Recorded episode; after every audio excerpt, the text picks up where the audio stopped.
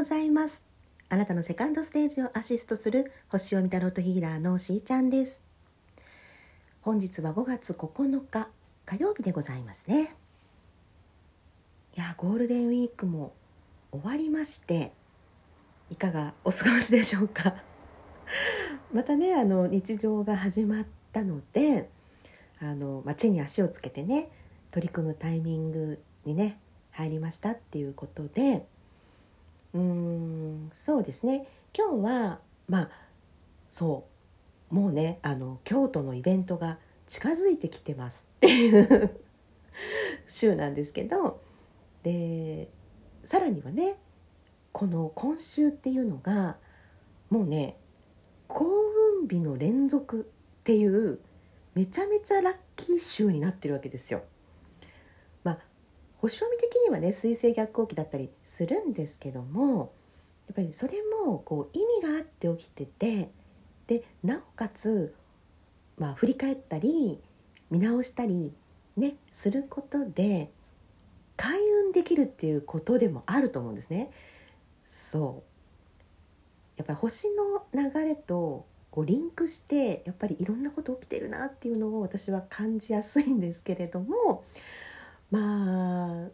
とにかくねそうどんどん次の扉次の扉ね開けていこうっていう、まあ、流れをね感じています。そしてですねそうねあの先週はまあ、木曽湾主催の岩倉美家さんにお越しいただいてねそうトークさせていただいたんですけれどもめちゃめちゃ面白かった最高と思ってでそうあのいやまだまだね私も探求したいところってやっぱりこうあるしあの常にいろんなことを感じながらアップデートしてるっていうところは本当にあのね、今後もあると思うしなんですけどでもやっぱこう今の時点で出会えて話せてって、まあ、クライアントの、ね、方とかもそうですしあの何かねこう習い事をするとか趣味のねサークルで出会うとかそういうこともそうですけどやっぱ奇跡の連続だなってこう噛みしめるっていうねその体験がちょっと続いてるわけですよ。うん、でまあ、皆さんも本当はそうなんだろうなって思うことがなんかすごく身近に近くにあるみたいなねお話をちょっとこの間聞いたのであそれ捉え方によってはこうだよねみたいなことに気づくと「!」言って「あのそうですね」ってそうやっぱり奇跡ですよねみたいなことにね、まあ、なったりしまして。そうあのミケさんが言っていたこう立体的にね物事を捉えていく視点そうそれは私も常にねどこかにこう置いておきたい視点ね第三の視点っていうのをこう持っています。でそれをこう難しくじゃなくて分かりやすくねお届けできるっていうねそれがとてもまた楽しみながらそれをね表現されていてみんなと分かち合うっていうねその精神がいやー素晴らしいな思います。はい。ではそう今週のまあ、ラッキーデーの方なんですけどまずね、まあ、前にもラジオトークでは取り上げてたりするんですけれどねあのざっと言ってみましょう。5月7日は天王日でしたね。そして5月8日昨日は虎の日で母葬日で天王日でみたいな。はい。で9日は皆さんご存知一粒万倍日ですね。そう。そして母葬日天王日ということで10日はさらに一粒万倍日続きますで天皇日でしょ、えー、11日は土のと実の日と、えー、大名日ですね。で12日が大名日月徳日で加減の月が重なって13日は大名日ということでずっとラッキーデーなんですよ。こんな週ありますっていう 週なのね。でこの天皇日っていうのはあの、ね、天下の天にそう恩ですよね。うん、で日なんだけどこの全ての人に恩恵が降りてきますよってそう天からの恩恵に恵まれるよっていう日でそして虎の日っていうのはねもうあの金運将来日として有名ですよね。で母葬日っていうのはその母の蔵の日って書くんですけどこの母のようにこう天がね人を慈しむっていうことで新しく始めたことがいい方向へ育ちますよっていう意味なんですね。うん、でもご存知一粒万倍日というのは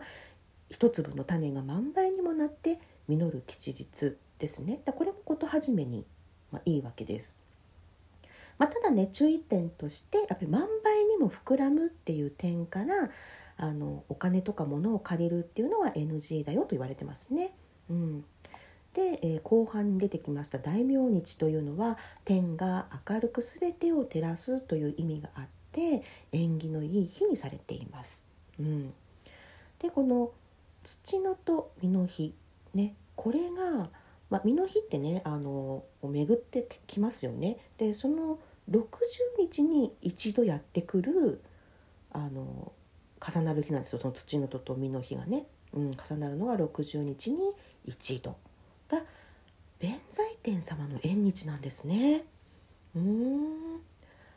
こういうことであの金運財運アップとご縁がつながるようになりますよって言われています。でそこからすると